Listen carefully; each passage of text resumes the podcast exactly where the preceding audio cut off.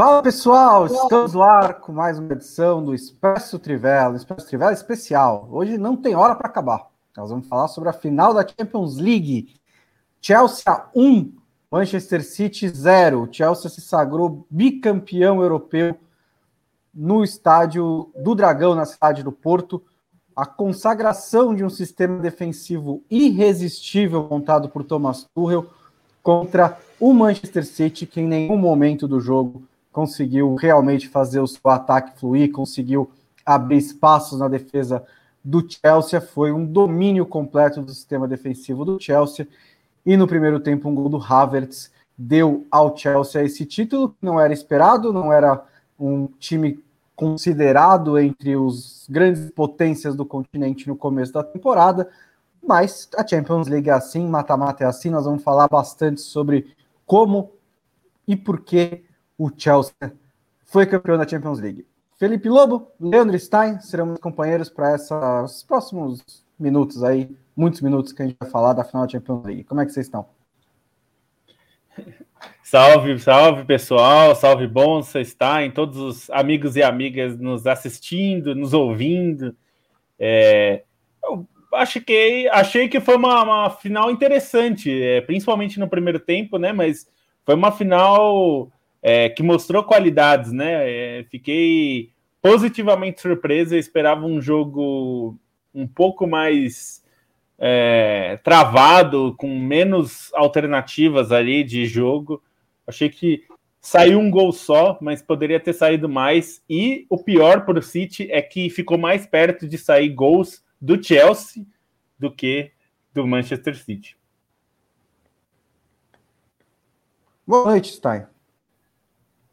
Boa noite, tudo certo? É, bom, uma coisa que eu fiquei pensando assim é, nisso que você falou, Bonsa, sobre a questão do Chelsea é, não, é, não ser o mais cotado, né? Era um time que acho que a visão para muita gente era um time de longo prazo, de médio e longo prazo, até por contratar muitos jogadores jovens, até por depender do encaixe desses jogadores jovens e o encaixe que não necessariamente aconteceu de imediato, né? Werner é muito criticado, Havertz, que a gente vai falar que foi herói na final, também enfrentou críticas nessa temporada. É, mesmo o Ziyech não, não conseguiu ser o, o, titular, não conseguiu ser um cara desequilibrante, mas aí eu acho que, a meu ver, tem dois fatores que explicam esse, esse Chelsea que acaba levando o título. Um é a chegada do Thomas Tuchel, e aí tem até um, paralelo com o Bayern de Munique, não exatamente na forma do jogo, né, porque são jogos totalmente distintos, mas o Bayern de Munique na temporada passada também enfrentou, enfrentou não, é, passou por esse processo de mudança é, no meio da temporada e cresceu muito de produção. O Bayern de Munique com uma postura muito mais agressiva, o Chelsea com uma acertando a defesa para conseguir ser consistente. Então esse é o motivo, é assim, o time crescer no momento certo da temporada foi algo que aconteceu já no campeão passado da Champions e acontece de novo e para mim é uma explicação. E acho que também pesa o, o, o é, a maneira como o Chelsea se portou no mercado de transferências em meio à pandemia. É, foi um mercado totalmente atípico do Chelsea se a gente comparar com o que aconteceu no resto da Europa. É um Chelsea que gastou aos montes, que contratou jogadores é, de peso, jogadores promissores, muito por conta do, da questão em si do, do embargo, de ter essa margem para poder estar dentro do fair play financeiro e de poder aproveitar isso numa situação em que os outros clubes não estavam gastando. E acho que é, embora nem todos esses novatos eles tenham necessariamente desequilíbrio equilibrado, eles foram importantes principalmente para dar um escopo maior para a linha ofensiva do Chelsea, para permitir variações, mesmo o Thiago Silva, um desses caras novos, deu muita consistência na defesa, e no fim o Havertz, que foi a grande contratação, é, foi um dos melhores em campo nessa final, fez o gol, poderia ter dado uma assistência, então para mim esses dois fatores acabam sendo chave é, para explicar um Chelsea que realmente não era dos favoritos, mas cresceu no momento certo. É, nem tinha como ser um dos favoritos, né? Começou a temporada com outro treinador, era o, era o Lampard, era um time que tinha várias falhas, era um time muito menos consistente do que esse. A mudança da água para o vinho, inclusive das características do Chelsea, é uma história incrível, porque o Chelsea com o Lampard era um time que sabia atacar e que tinha uma defesa muito falha, uma recomposição defensiva é, ruim, levava muito gol em transição. Ele até chegou em um certo momento da temporada, ali para a segunda parte da fase de grupos, a conseguir dar uma ajeitada na defesa, mas ficou alguns jogos sem tomar gol, mas voltou a acontecer, é, acontecer falhas defensivas e acabou demitido, talvez porque tenha ficado claro que ele não conseguia arrumar esse time. E aí o Tuchel chega e bota um time completamente ao contrário, né? Ele ainda, ainda é um time cru, ainda é um time que não está pronto completamente, apesar de ter sido campeão da Champions, né? Pode falar, como é que você quer desse time? Mas é um time que, nesses jogos com o Tuchel, também mostrou dificuldades de atacar, mas tinha uma defesa que é espetacular. E aí eu acho que um ponto importante desse sistema defensivo é que ele independe bastante das peças, né? E, e aí o Thiago Silva acaba se tornando um cara emblemático pelo motivo ruim, porque é, quando o, o Chelsea começa a crescer, o Thiago Silva está machucado e o Chelsea continua, tem uma defesa muito forte. Ele volta e ela continua muito forte. E nesse jogo contra o Manchester City, ele sai no primeiro tempo e a defesa até melhora no segundo. Estou falando que melhorou porque ele saiu, antes que vocês comecem a, né? Mas é, até melhora no segundo é, dá menos espaço até para o City. E, então é, é, é, um sintoma claro de que o que funciona na defesa do Chelsea não é porque tem os melhores zagueiros do mundo, é porque o sistema é muito forte. Inclusive porque um desses zagueiros é o Rudiger, que estava quase sendo vendido para o Chelsea. O Lampard não vendeu apenas porque não tinha é, comprador, ele queria vender. O outro zagueiro titular é o Aspilicueta, que é um lateral direito, defensivo, mas é um lateral direito. O Christensen joga bastante nessa defesa. O Christensen que com o Sarri não parava de cometer erro individual o tempo inteiro na saída de bola, parecia que estava muito é, verde para jogar num time como o Chelsea. O outro zagueiro que joga é o Zuma, que na temporada passada estava emprestado ao Everton, não era usado pelo Chelsea. Então, assim, não é que. É, é irônico pra caramba que o Chelsea tem investido 250 milhões de euros e nenhum desse, pouco desse dinheiro foi na zaga, e a zaga acabou, a defesa, no caso, acabou sendo o principal é, trunfo do Chelsea nesse título europeu. É, bom, vamos falar um pouco do jogo, e eu acho que a gente tem que começar por isso, né? Porque pelo jeito é o que todo mundo quer saber, que é a, a escalação do time. É, o Thomas Tuchel escalou o time com o Bruce James, com o Ben nas laterais, ele costuma rodar bastante as laterais, mas esses dois foram titulares, são bastante titulares. Outra escolha pouco diferente foi colocar o Havertz no lugar do Pulisic entre os três jogadores da frente. Mas a principal mais chamou atenção nas escalações antes do jogo foi a escalação do Manchester City. É, o, o, Guardiola entrou com o Zinchenko no lugar do Cancelo, na lateral esquerda, e entrou com o Sterling na vaga do Rodri ou do Fernandinho, que estava jogando um pouco mais na Champions League. Mas no lugar do volante, né? E aí, quando começou o jogo, a gente viu claramente qual era o desenho do Manchester City. É, tinha o Sterling pela esquerda, o Foden pelo meio, o Mares pela direita e o Kevin De Bruyne enfiado como centroavante. Mais ou menos um 4-2-3-1, o Bernardo Silva pela direita do meio campo, o Gundogan pela esquerda. É... é estranho por dois motivos. Primeiro, porque o Sterling não vinha jogando. Ele estava ele tinha, praticamente não apareceu no mata-mata da Champions League. E aí o Guardiola tira ele da cartola na final. A segunda é porque prendeu muito o Gundogan, e o Gundogan brilhou nessa temporada, foi artilheiro do City na Premier League, entrando na área para finalizar. Mas ele não teve essa liberdade porque ele tinha que ser o primeiro cara do meio campo. O que, que vocês acharam dessa escalação do Guardiola? Bom, é, eu estranhei principalmente o Sterling, como você falou, ele não vinha jogando. É, acho até nas alternativas que o, que o Guardiola optou ali em alguns jogos nessa temporada, essa era uma que eu não esperava. É, o Kevin De Bruyne de 9 é, não me surpreendeu tanto, mas é, me incomoda um pouco, mas eu, eu entendo, porque o City jogou assim a temporada toda, com um 9, não com o De Bruyne especificamente, mas rodando vários, né? Essa é uma jogadores. questão, eu não lembro de quando o De Bruyne funcionou de 9. É, isso, esse é um ponto. Especificamente de novo, eu não lembro quando ele funcionou. É ele funcionou, o time funcionou melhor com outros jogadores fazendo essa função mais do que ele.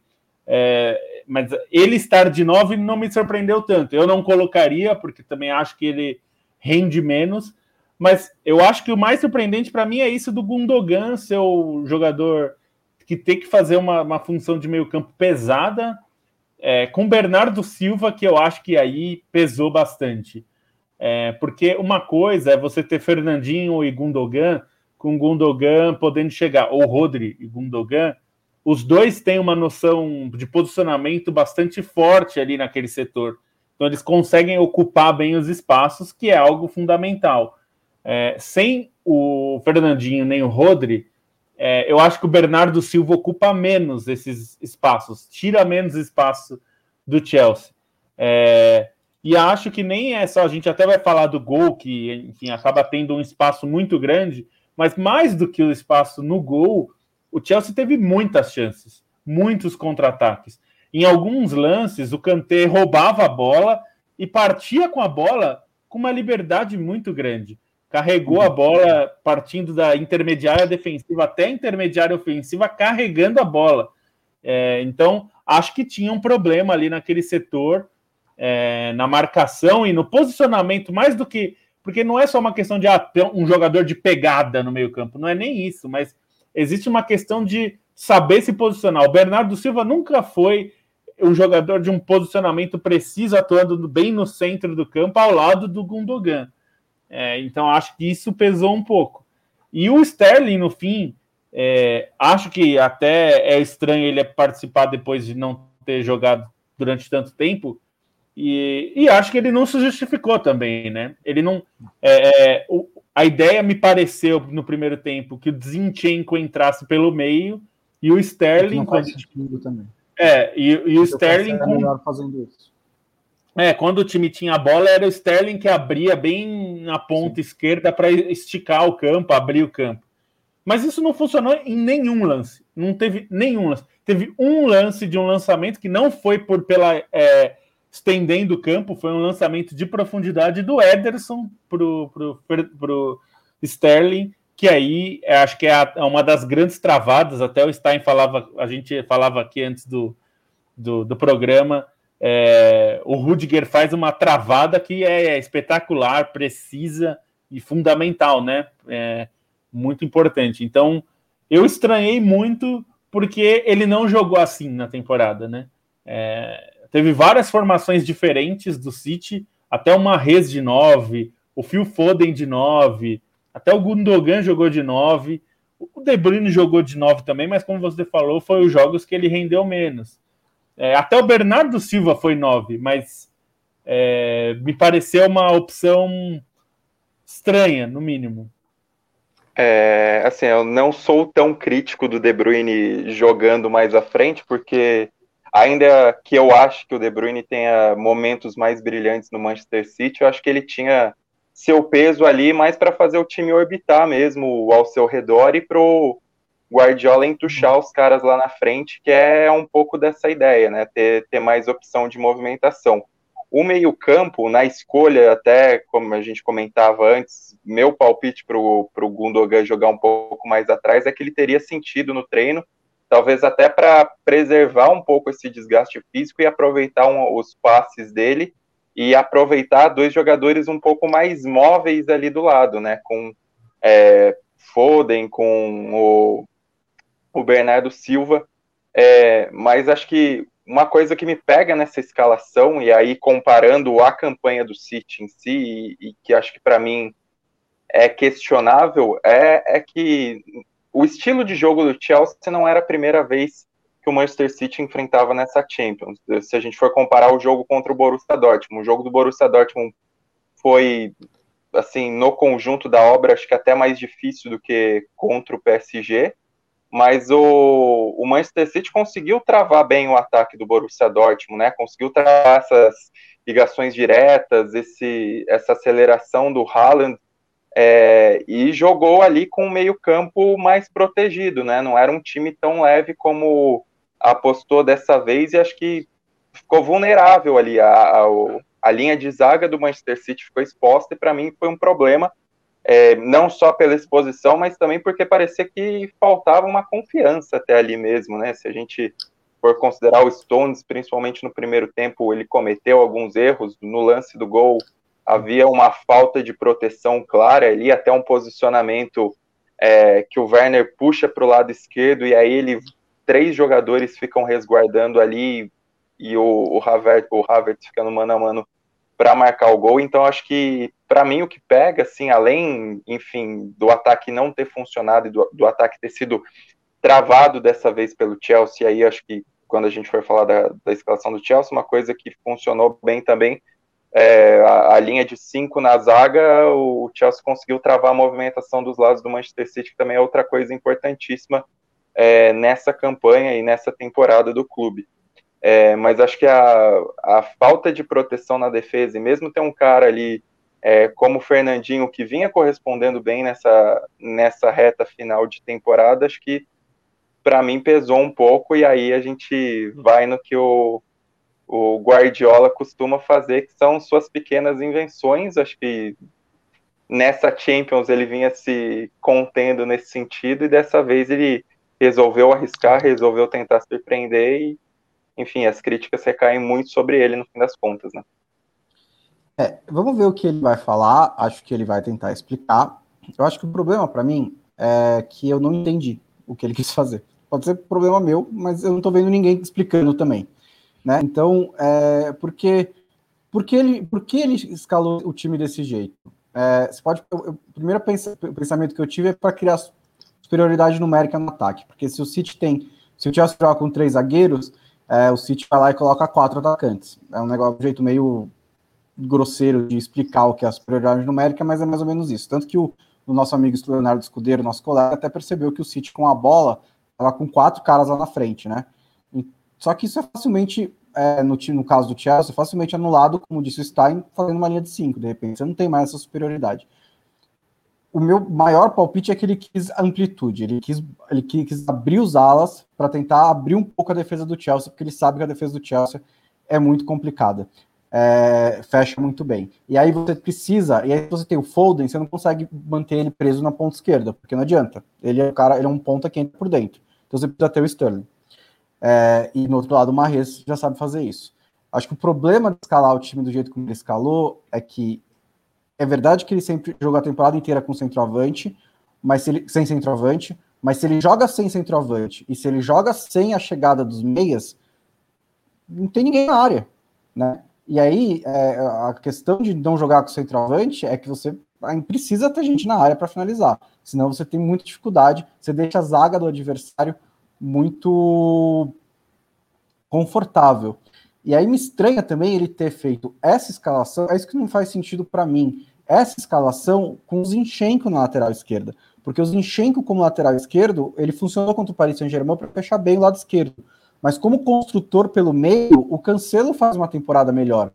Então, se você vai abrir, abrir, abrir o adversário com seus pontas para ter mais espaço no meio campo para trabalhar e botar o lateral por lá, como o Zinchenko fez várias vezes, por que não colocar também o cara que faz melhor isso?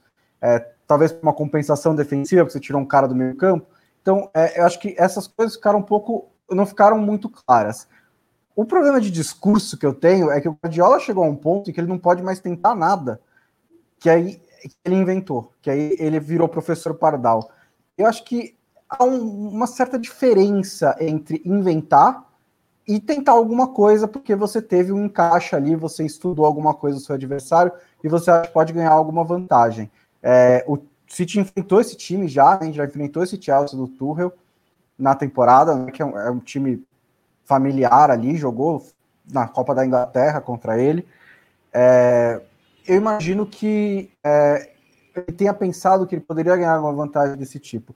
Eu acho que in, inventar um pouco exagerado, porque eu não acho que ele mudou radicalmente a estrutura do time de uma hora para outra. Ele fez uma mudança nessa estrutura, ele modificou principalmente ali o meio-campo, mas é uma mudança que sempre, sempre é feita, do 4-3-3 para 4-2-3-1, por exemplo. Não é algo tão incomum assim. Eu acho que ele só tentou alguma coisa ali que não deu certo. Eu acho que ele errou hoje. Eu acho que ele, ele, ele cometeu um erro nessas escolhas e o Tuchel foi melhor no jogo.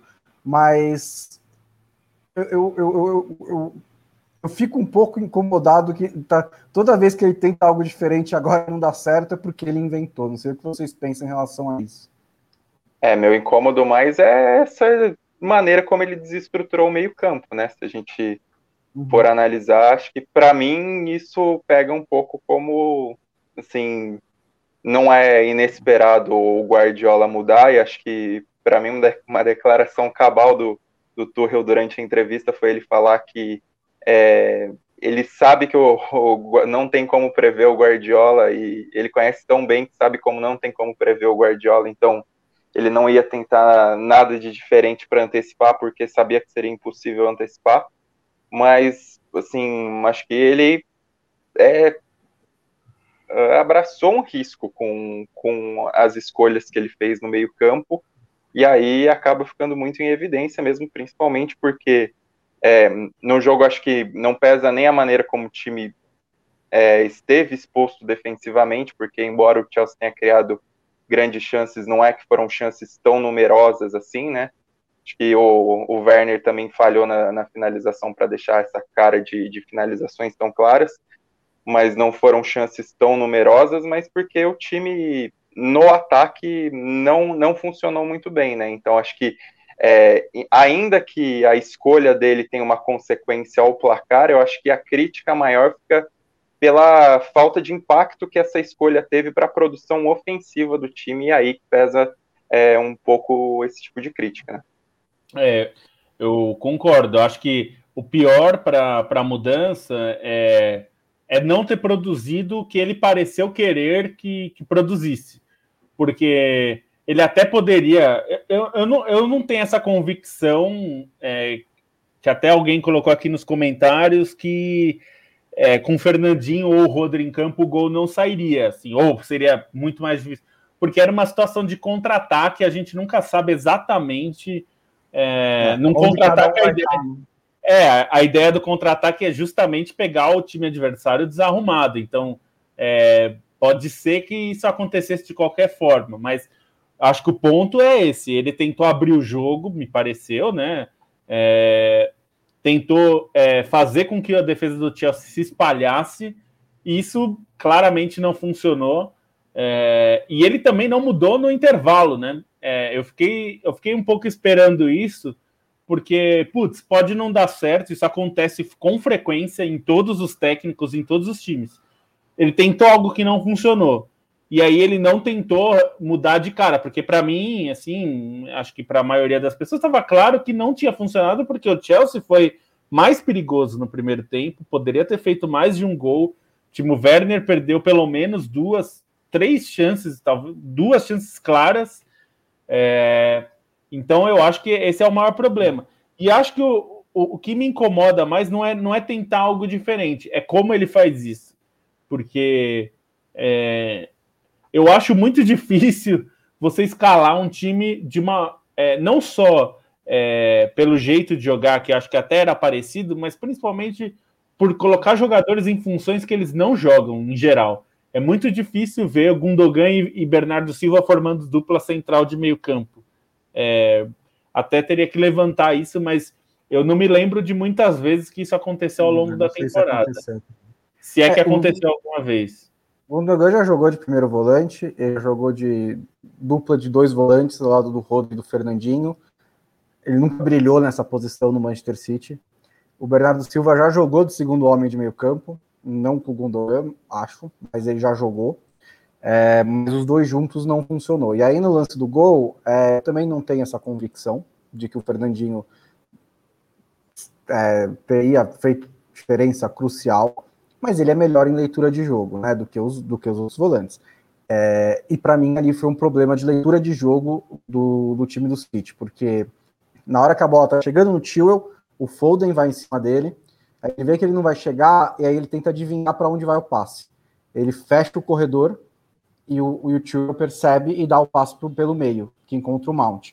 Aí o Mount domina, ele tem é, o Bernardo, acho que era o Bernardo, de frente. E aí o Bernardo não pressiona, ele recua ele um pouco. Recua.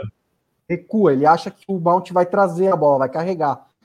E isso dá, muito, dá muita liberdade para o Mount dar o passe para deixar o, o, o Havertz que ataca o buraco que o Timo Werner criou com a movimentação dele.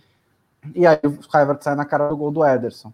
É, se fosse o Fernandinho no lugar do Bernardo, teria feito a diferença? Eu não sei. O Fernandinho estaria no lugar do Bernardo ou ele estaria no é. lugar do Gundogan, que estava mais para a esquerda, e o Gundogan estaria no lugar do Bernardo? Então, assim, pois é, essa é a minha dúvida. exatamente, é, é, difícil você saber exatamente onde o cara ia estar, tá, né? E, e em, em, relação a mudanças, eu acho que o resultado delas tem que pesar na análise, é óbvio, né? Se a, é, o cara tentou fazer uma coisa e deu errado, ah, você está falando que, que ele errou porque deu errado. É, exatamente por causa disso que eu estou falando que ele errou. Se ele tivesse dado certo, teria falado que ele acertou, porque o objetivo é esse. É, mas eu estou achando que do caso do Guardiola está exagerando um pouquinho em, em, em, ir um pouco mais na raiz do negócio do que nas mudanças específicas. E eu concordo que ele errou nesse jogo.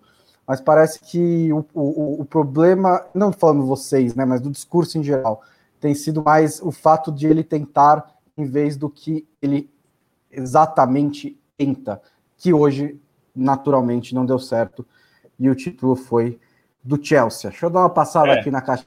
É, pode completar, logo. Não, não só para dizer algo que assim, eu, é, como você colocou no Twitter, só para encerrar esse assunto da escalação do, do Manchester City, é, eu entendo muito essa sua, a sua crítica, porque assim, falar isso na hora que sai a escalação é difícil, porque a gente não, não tem exatamente como saber. Por exemplo, a gente poderia ter criticado é, o Martinez, quando ele escalou o De Bruyne de 9 contra o Brasil, é que não dava para ver na escalação, tudo bem, mas na hora que a gente vê 50 segundos de jogo e vê o De Bruyne de 9 e o, e o Lukaku aberto contra o Brasil na Copa, a gente poderia falar, pô, que pardalzice inventou aí, que coisa imbecil. E, e, acho que nesse ponto você tem razão, a gente só, só consegue é, analisar quando vem em campo. E o problema, como a gente falou, foi esse poderia dar certo. A gente, eu entendo a, a, a ideia, pelo menos o que parece. Só que se não dá certo, ele tem que tá, estar tá ciente que vão vir críticas por isso. É, esse é o ponto. Né? É, e, e, eu concordo 100% que ele demorou para arrumar, porque não estava dando certo. Ele só foi arrumar quando entrou o Fernandinho depois. No mínimo no intervalo, né, Bom? E aí você viu que o meio-campo estava na configuração normal, o Gundogan mais, pela, mais avançado pela esquerda, Fernandinho manda o jogo ali, ele demorou um pouco para fazer isso. É, Sérgio Ribeiro manda um salve aqui, o Muriel Barbosa de Assis Neto, Buenas, Gabriel Lopes Moraes, Lucas Silva, Rafael Valeiro dizendo que o Kovacic chegou ao quarto título de Champions League, e se eu não me engano, ele só jogou meia hora de final. Então, é um iluminado o Kovacic. O Brenner Pereira disse que foi uma das melhores finais dos últimos anos. Um pouquinho exagerado, mas ok. Foi melhor que Liverpool e Tottenham, pelo menos. Thiago Tsutsui está por aqui também. Boa noite, Trivelaça, Edson Santos Abreu, Rafael, o Amaron 15, lá direto do Twitch. Bruno Rodrigues manda um boa noite, lindos. Boa noite, lindo. BRB3 também começa, começa a enxurrada de críticas ao Guardiola, que são justas, como a gente falou aqui. É, mais uma vez perdeu por inventar, o Guardiola mais uma vez pardalizou num jogo. Até agora não entendi a mudança de colocar o De Bruyne no ataque. É, o Rich James engoliu o menino Sterling. É, o Rich James foi muito bem também, faz uma boa temporada. Essa foi uma não surpresa de escalação, porque ele jogou bastante ali, né? Mas o, o Tuchel mexeu bastante na lateral direita, colocou às vezes o Hudson Odoi, tinha algumas opções de lateral direito nesse jogo, ele foi. Não tem sido difícil engolir o Sterling, né? O Sterling não é que estava comendo a bola nos jogos, por isso que ele perdeu a posição, inclusive. Exato. Paulo Ferreira, Esmeralda Belloni também está por aqui. Lembrando que o Tuchel foi o terceiro técnico alemão seguido, então vamos falar um pouquinho sobre isso. É, o Tuchel chegou na sua segunda final consecutiva, na temporada passada com o Paris Saint-Germain, que está né, felizaço hoje de ver o, o, o Thiago Silva e o Thomas Tuchel campeões da, da Champions League. Estou muito, muito feliz. É, e é o terceiro treinador alemão campeão seguido. Eu não posso falar que eles são de três gerações diferentes, porque o, o Flick é mais, mais velho de todos. Eu fiquei surpreso quando percebi isso. O Klopp ainda tem só 53 anos, mas eles são em estágios totalmente diferentes da carreira. O Flick teve seu primeiro trabalho como um clube grande no Bayern de Munique. É, acho que ele treinou Hoffenheim antes, né? No, no mas lá atrás. É, da, da... Quando, é, quando o Hoffenheim disputava ainda divisão de acesso. Acho que ele conquistou acesso para a terceira divisão, se não me engano. É, regional, né? Ele é. passou a maior parte da carreira como assessor, como auxiliar da seleção alemã, né? Por isso que ele começou um pouco mais tarde. O Klopp já tem uma carreira extremamente consolidada e o Tuchel está mais ou menos ali no meio do caminho. Isso é relevante porque é um sinal de força de uma escola alemã que tem tomado conta do futebol europeu nesses últimos anos. A gente ainda pode citar o Julian Nagelsmann, que agora é treinador do Bayern de Munique, se não ganhar na próxima temporada, em algum momento eu suponho que ele vai ganhar. É, Stein, o que, que, explica essa força da Alemanha nos treinadores? É, você acha que está rolando mesmo aí um momento de domínio da, da escola alemã de treinadores do futebol europeu? É, eu acho que tem uma consequência direta num projeto que existiu na Alemanha de realmente investir em formação de treinadores, né? Acho que é, dos processos que aconteceram ali na, no começo dos anos 2000 que possibilitaram o, o crescimento, assim, o renascimento do futebol alemão, acho que era muito comentado a questão das categorias de base em si, a questão é, mesmo do estilo de jogo que passou a ser aplicado e do, da característica dos jogadores que passaram a ser pensados para ter esse destaque, mas acho que nesse momento a gente começa a perceber de maneira mais clara esse investimento mesmo na capacidade dos treinadores, né? É, antes até existia assim, um privilégio na Alemanha em si a, a ex-jogadores, teve até um, um, processo lá que os caras é, anteciparam licença de treinador para quem tinha ganhado a Copa de 90, era um negócio bem bizarro, e aí eles começaram a investir nisso e para mim é um processo natural. E assim considerando realmente esse pensamento de aprimorar a escola de técnicos, de aprimorar é, essa, essa questão do estudo em si e no fim das contas a gente percebe também algumas alguns roteiros em comum para essa formação de técnicos, né? Alguns clubes são fundamentais nisso. É, a gente citou o Hoffenheim com Flick, mas é o, um dos clubes que realmente tem um investimento nesse sentido, e o próprio Nagelsmann saiu também do Hoffenheim. É, Klopp e Tuchel também vêm de uma escola bem parecida, que é o, o Mainz 05, que também formou muitos uhum. treinadores é, bons, competentes, mesmo né? treinadores. É, mesmo treinadores que saem das categorias de base deles em si, e e o acho que também dá para a gente incluir nesse, nesse processo, e aí não pega só a Alemanha, pega a Áustria também, o Red Bull, né? Tanto o Leipzig quanto o Salzburg são dois clubes que investiram bastante em treinadores e muito dos, muitos dos caras que estão hoje em dia na Bundesliga em si passaram, né? O próprio Marco Rose, acho que é o exemplo mais claro aí, agora vai ter o, o Jesse Marsh, mas o, o, próprio Marco Rose teve esse processo nas categorias de base da Red Bull e tal. Então, é uma consequência direta é, de uma mentalidade diferente de estilo de jogo, mas acho que de uma aplicação científica nisso, né? E a gente precisa lembrar também que, embora é, acho que a, a, seleção, os técnicos alemães não fossem necessariamente de vanguarda ali na virada dos anos 90, é, até mesmo a seleção teve alguns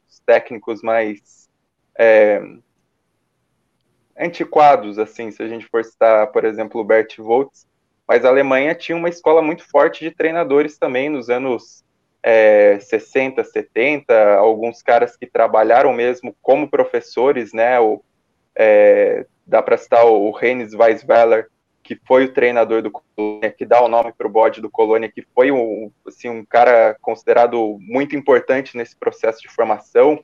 Teve o Detmar Kramer, que trabalhou na FIFA como observa observador técnico por muito tempo e depois dirigiria o Bayern de Munique na esteira do, do Udo Lattek e foi bicampeão da Champions em 75 e em 76. Então, acho que é um pouco resgatando isso, mas dentro de um processo mais amplo que vai é, de uma mentalidade, uma mentalidade diferente para o estilo de jogo, mas tendo consciência que é preciso ter profissionais capazes para aplicar isso, e aí a gente está vendo essa consequência mais clara agora reverberando em outros países.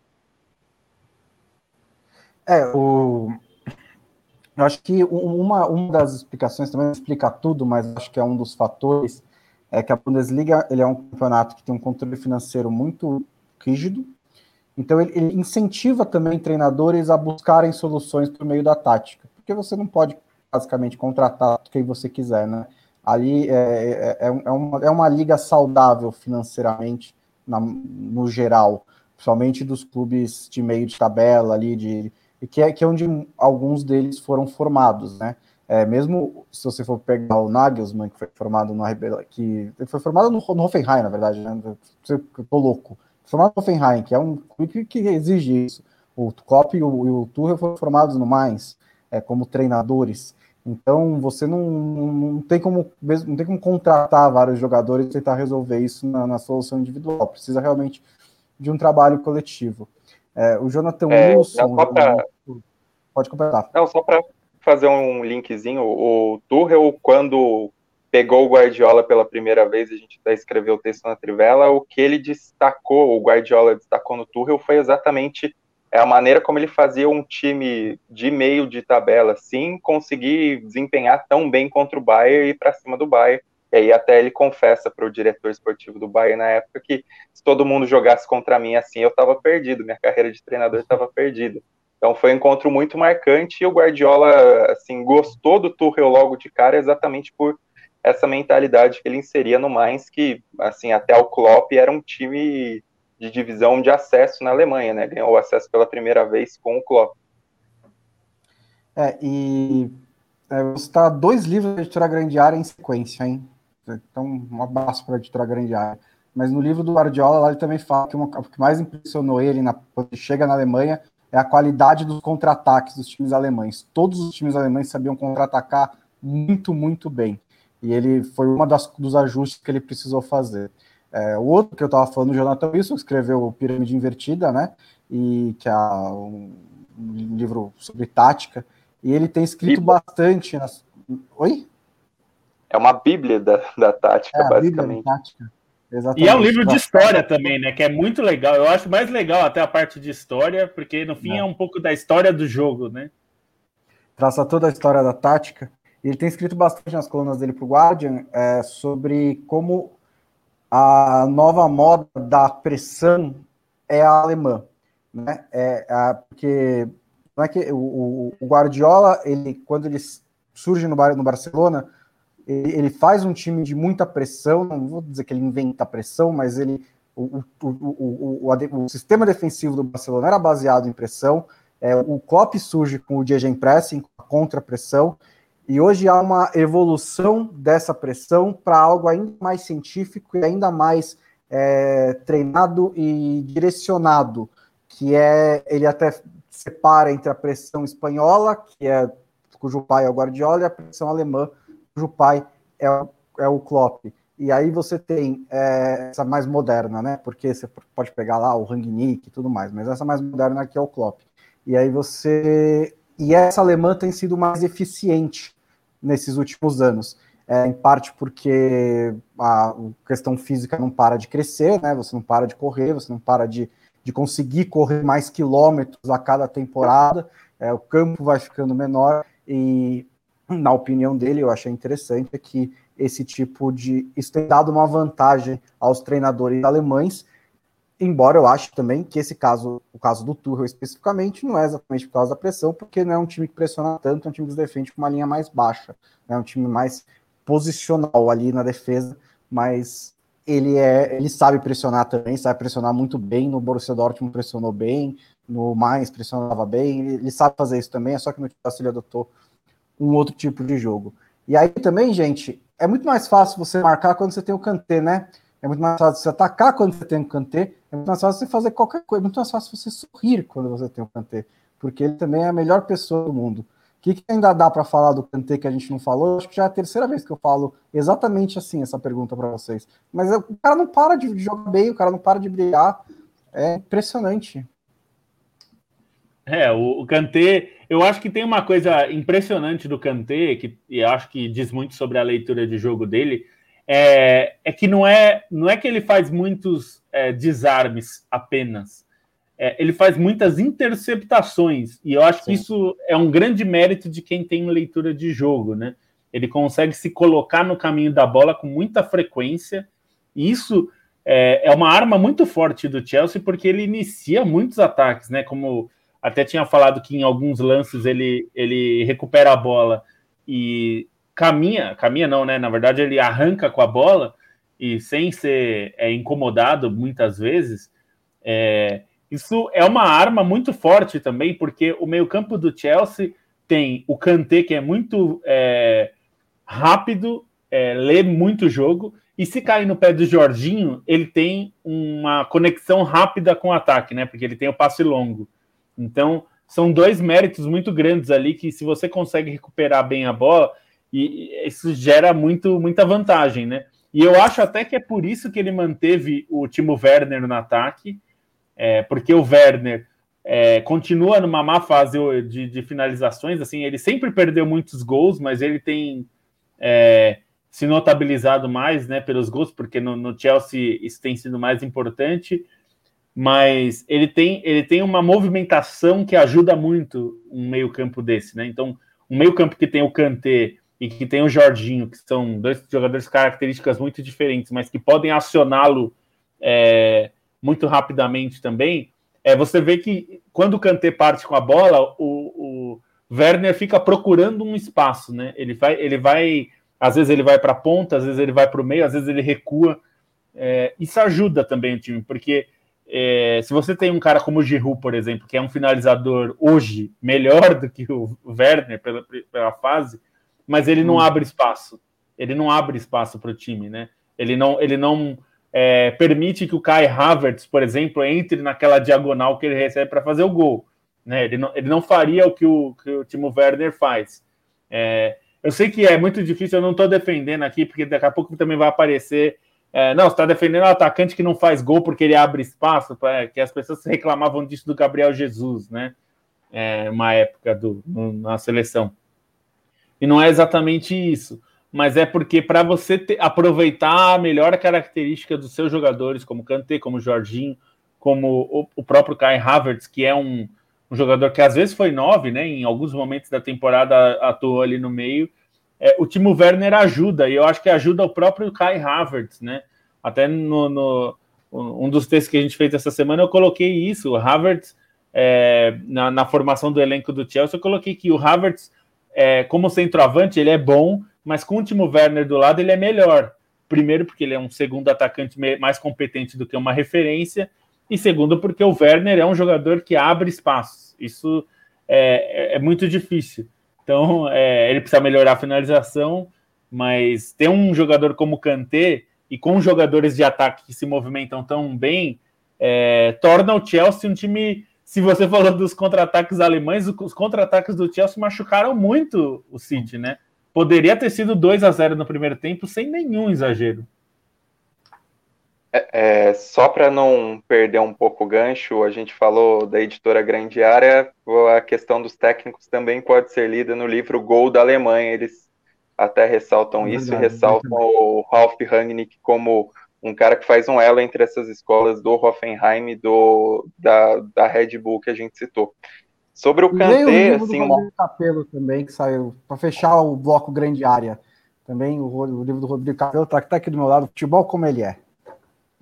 Tá lá na é editora é grande área, é um, vai ser uma bíblia da administração do futebol brasileiro, pelo jeito, são 600 páginas, página alta, letra pequena, não tem figuras, então vai demorar um pouquinho para a gente ler. Mas a gente vai ler, a gente vai falar com o Capelo aqui no podcast um dia também sobre esse livro.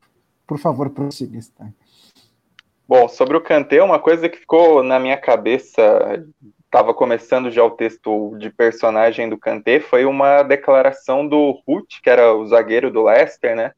É, e perguntaram uns meses depois do título, acho que, se não me engano, quando o Ruth já tinha se aposentado, é, sobre o que fez uma linha defensiva com Simpson, Morgan, Ruth e Fuchs ser campeã da Premier League que foram jogadores que viveram uma grande temporada, mas não são necessariamente de primeira linha e são jogadores relativamente lentos, né? Assim, pro nível de intensidade da Premier League.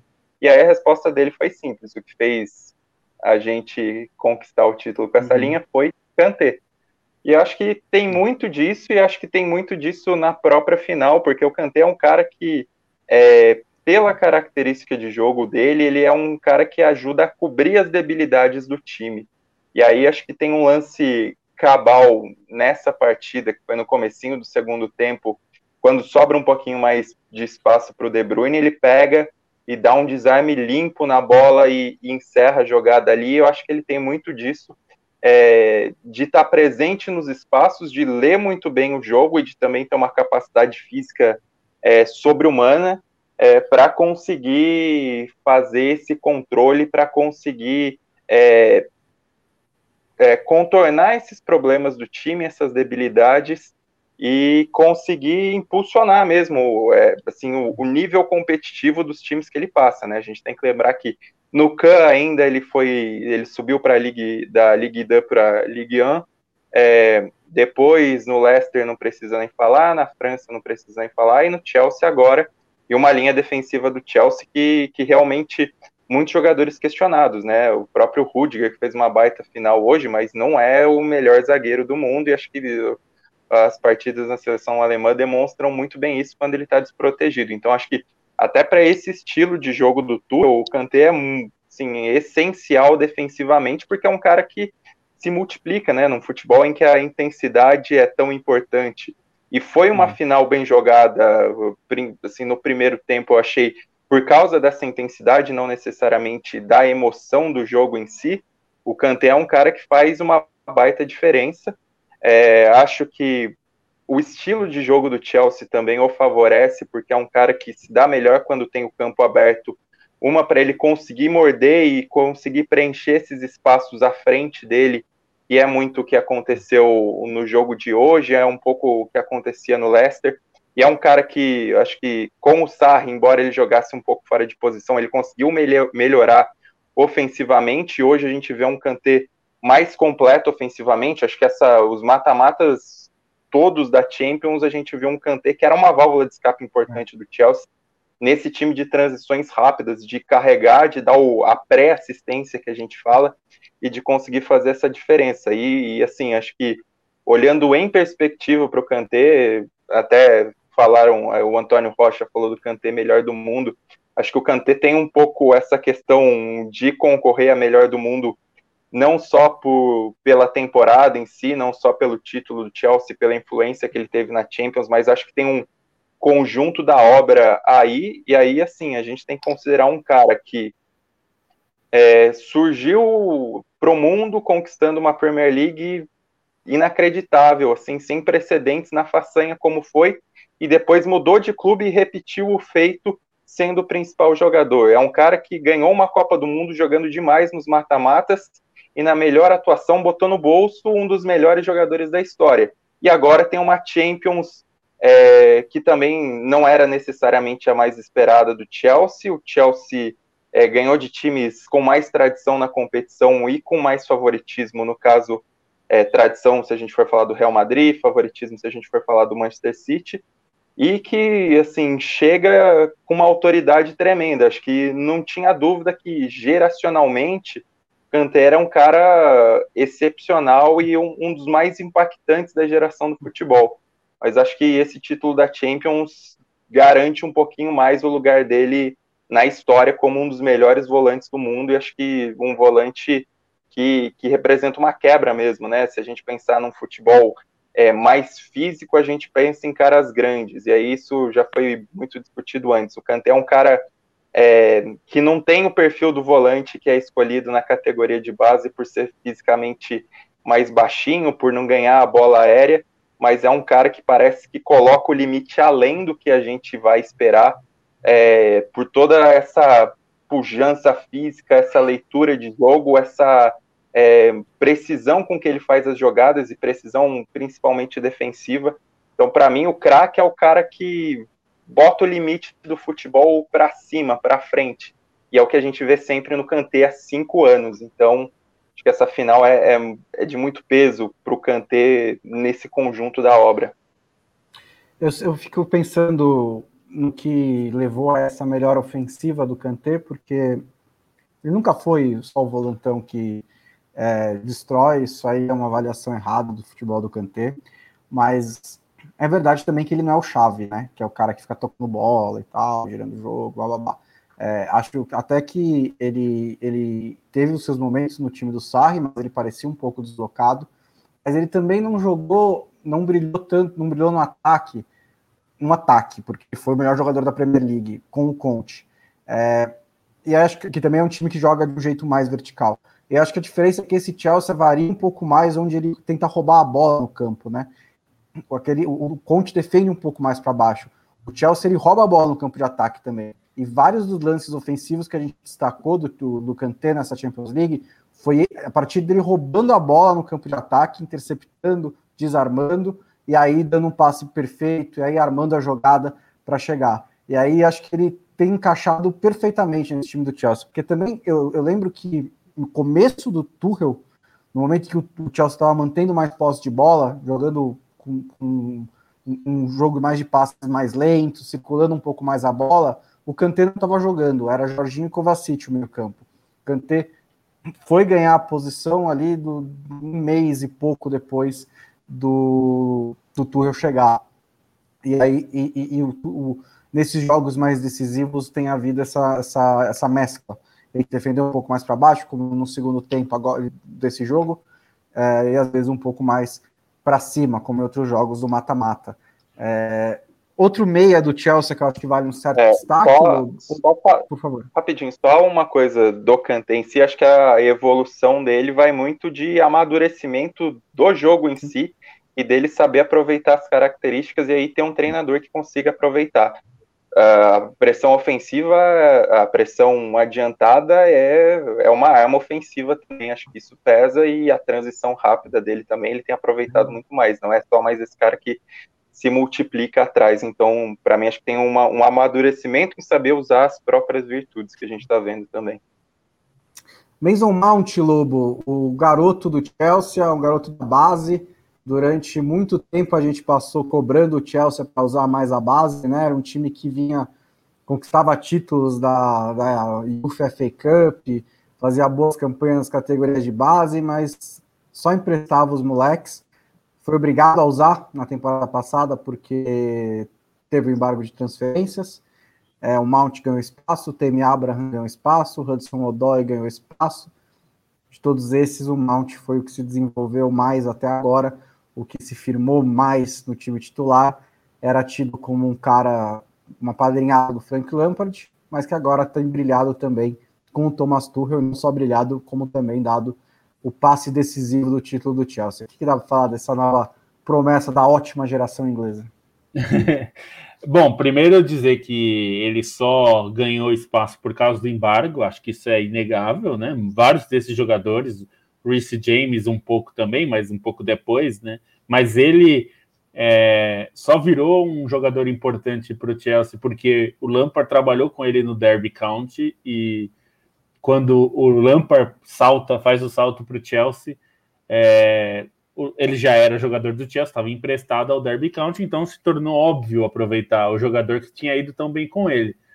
Mas ele é, se sobrepôs a esse rótulo né, de jogador do, do Lampard, não só porque no começo da temporada ele manteve um rendimento bom, né, é, à frente até de Havertz, que parecia ser o jogador que entraria nessa posição, é, mas dos outros jogadores também. E ele ajudou a equilibrar o time várias vezes, né? Em, é, ele atuou em vários momentos é, consertando problemas do time, né? É, isso é muito importante porque é, em alguns pontos ele, é, o Chelsea não, o Chelsea oscilou essa temporada, né? Não foi um time constante, tanto que demitiu o técnico. E, e, o Mason Mount foi constante, ao contrário do, do time, né? É, se manteve atuando bem. Nos momentos que o Timo Werner estava sendo questionado, o Karl Havertz pegou Covid e voltou é, muito fora do jogo. É, ele foi quem se manteve é, mais inteiro é, no jogo.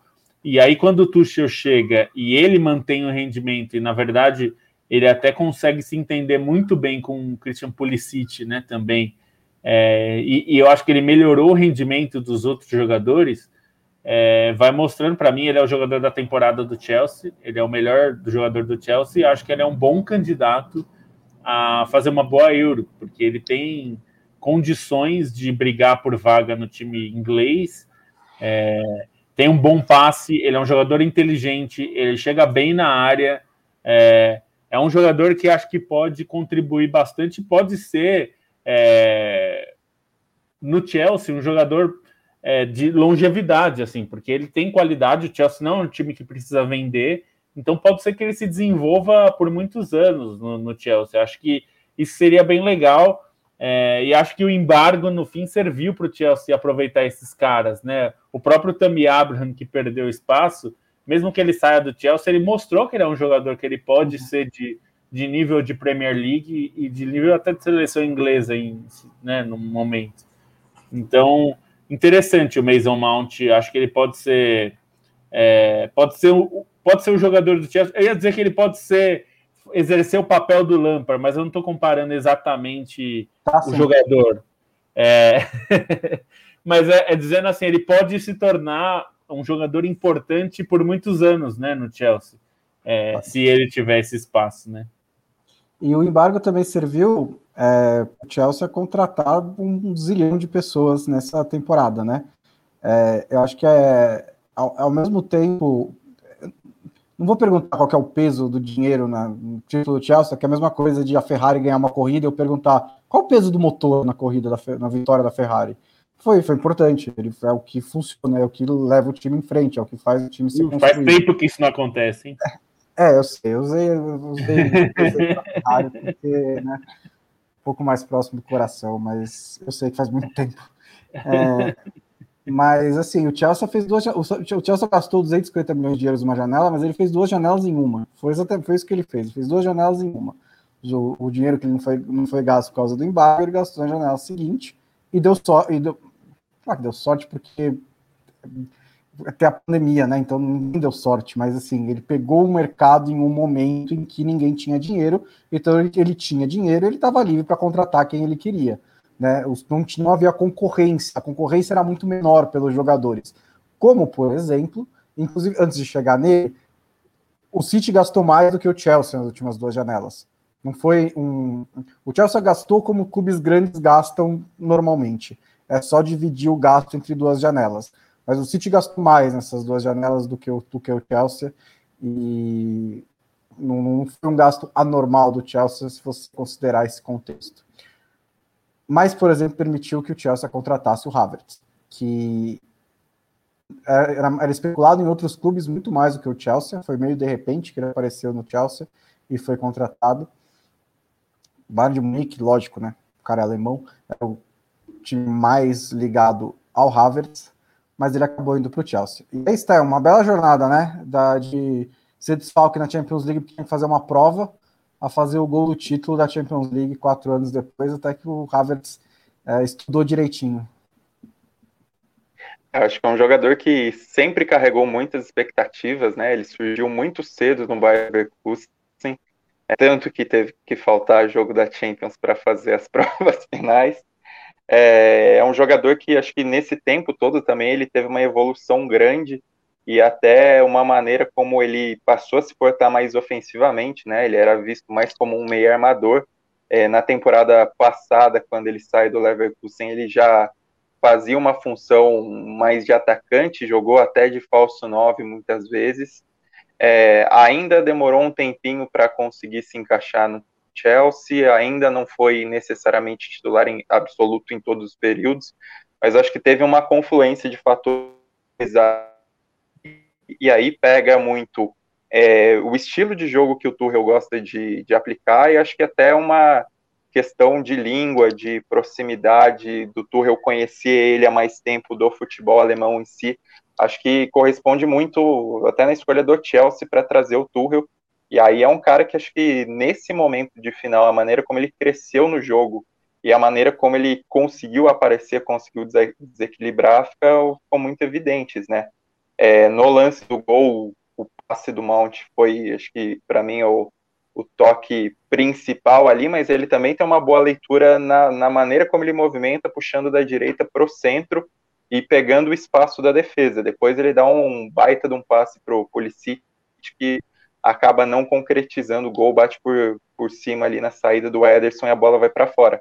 Mas acho que é uma, uma jornada de um cara que conseguiu crescer muito, é, conseguiu lidar bem com as expectativas em si, se a gente considerar, né, o que esperava do, do Havertz, o que ele tem produzido, acho que está dentro aí, é, visto como um grande prodígio, e eu acho que esse gol acaba abrindo mais portas para ele conseguir se firmar como um protagonista realmente do Chelsea é, no médio prazo aí, enfim, a partir da próxima temporada já tem um peso, porque não que ele tenha sido um protagonista nessa temporada, mas foi o cara que é, apareceu na final, apareceu mais ofensivamente na final, então é, acaba valendo bastante. Aí acho que dentro dessa questão de política de mercado em si, é, e da maneira como o Chelsea contratou, acho que o Chelsea fez um bom trabalho é,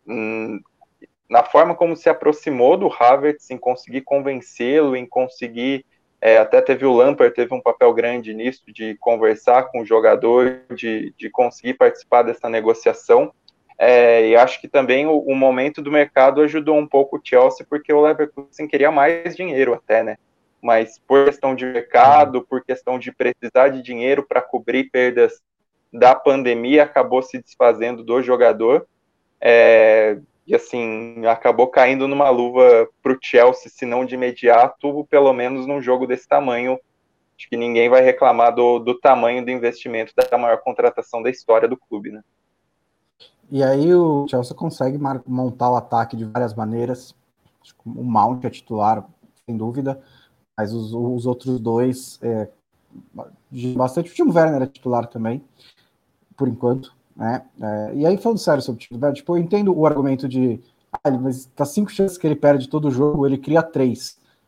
Tudo bem, mas você consegue entender também que o saldo continua negativo, né? Se foi esse o caso. É, e, e, e, e, tipo, enfim, eu só acho que ele tá numa fase de confiança muito baixa. É basicamente isso. Ele não, ele, ele não chuta tão mal assim, tá? Ele não chuta tão mal é, assim. Ele sempre perdeu o gol jogo... e tudo mais, mas ele não chuta tão mal assim. Ah, e nesse jogo, acho que não, não é questão de falar que ele cria as chances, porque as, as chances desse jogo especificamente Sim. não foram criadas por ele, né? Se a gente for pegar aquela bola que ele forou, e a outra que ele basicamente recuou para o Ederson, foram chances criadas pelos companheiros que ele estava bem posicionado e não conseguiu concluir da, da melhor maneira. Acho que tem uma questão a se discutir. Eu acho que ele é importante pela velocidade, é um jogador muito dinâmico para conseguir é, escapar, abrir defesa e fazer tudo isso, mas não é o que se espera de um atacante. Esse tipo de cobrança vai acabar sendo natural. Né? É, não é, não dá para esperar que um jogador que não só que custou o que ele custou, mas que seja do nível que ele é, supostamente é, perca tantos gols. Eu entendo perder eventualmente um gol, todo jogador perde, é, mas não dá para perder tanto gol mesmo. Assim, isso é, eu achei hoje que custaria caro os gols que ele perdeu. Não custou, mas não dá para ser sempre assim. Não vai ser sempre assim, né? Em outros momentos isso vai pesar. O Cavani perde vários gols também, mas depois ele mete dois, três, um, né? aí tudo bem, né? E eu entendo toda a, a movimentação tática, a importância do Timo Werner é, abrir espaço, tudo mais, tudo é muito importante, mas é, a gente está falando de futebol de alto nível, gente. Você tem que, você tem que ser capaz de fazer de, mais de uma coisa ao mesmo tempo. Né? Você não pode só falar, ah, tudo bem, o cara sabe se movimentar bem, mas não sabe chutar. Tá? Então, talvez um time campeão europeu possa colocar outro jogador no lugar dele é, e de, repito, eu acho que não vai durar para sempre. Ele, ele, ele, ele, não é tão bem assim. Ele sabe chutar, ele sabe fazer gol. Ele só está no momento em que a confiança dele está muito, muito baixa e ele precisa tentar dar um jeito nisso. Voltando para a caixa dos comentários, o Anderson Augusto Mendes está por aqui. O Rafael Amorim mandou um presentinho para a gente, uma lembrança, né? Parabéns, Guardiola. Ele é protagonista e conseguiu. Acho, acho que esse parabéns é irônico, né? vai ser lembrado todas as análises de jogo de hoje. Realmente está sendo. Caso fui olhar se o Guardiola tinha explicado a escalação, ele disse que toda, toda, toda, escolha que ele fez na escalação do time foi para vencer. Então tá aí esclarecido que o Guardiola não quis perder a final da Champions League, ele quis ganhar. Então, Poxa surpreende muito essa resposta. Reclama, é, depois não reclama que não querem falar de futebol, né? Quando você faz um negócio desse. Pergunta, e aí, por que, que você fez? Ele fala, ah, foi para vencer. Fala, Aliás, a gente tirou o título do Chelsea da capa do Guardian, viu? Eu fui lá para procurar. A manchete são as manifestações de hoje, o Chelsea está um pouquinho para baixo. É verdade. Título para o Brasil. Federico Romanizen está por aqui, Sérgio Ribeiro, Martinho Lutero, imagino que não seja aquele, né? Deve ser outro. Romilson Lima, Dia Sávio, Matheus Ramon, Arthur Baixo Clero, Renan MF, o Lucas Mesquita também está por aqui, o Felipe Martins, é, o Rafael Valeiro, bastante gente participando aqui do Expresso Trivela. Vamos encaminhar um pouquinho para o final, né? Acho que já está chegando a hora, é, mas acho que vale falar ainda um pouquinho de um, um, personagem que, ao mesmo tempo, teve uma decepção hoje, mas também teve um dia muito importante na sua carreira, que foi o Thiago Silva.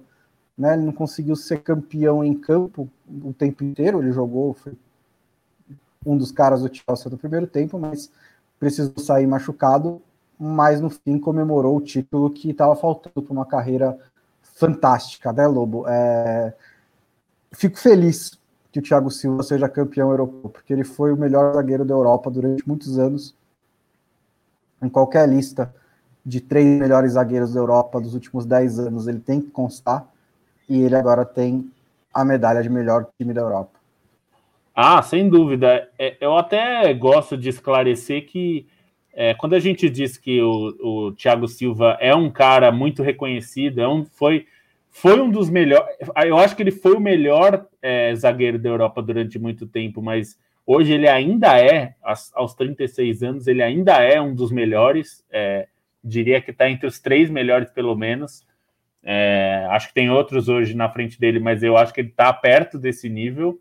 E é, é, é, eu acho que a gente reconhece os problemas que ele teve. É, na, na, Copa do Mundo de 14, quando ele foi massacrado, é, a gente também o criticou por ter faltado a liderança que era necessária naquele momento.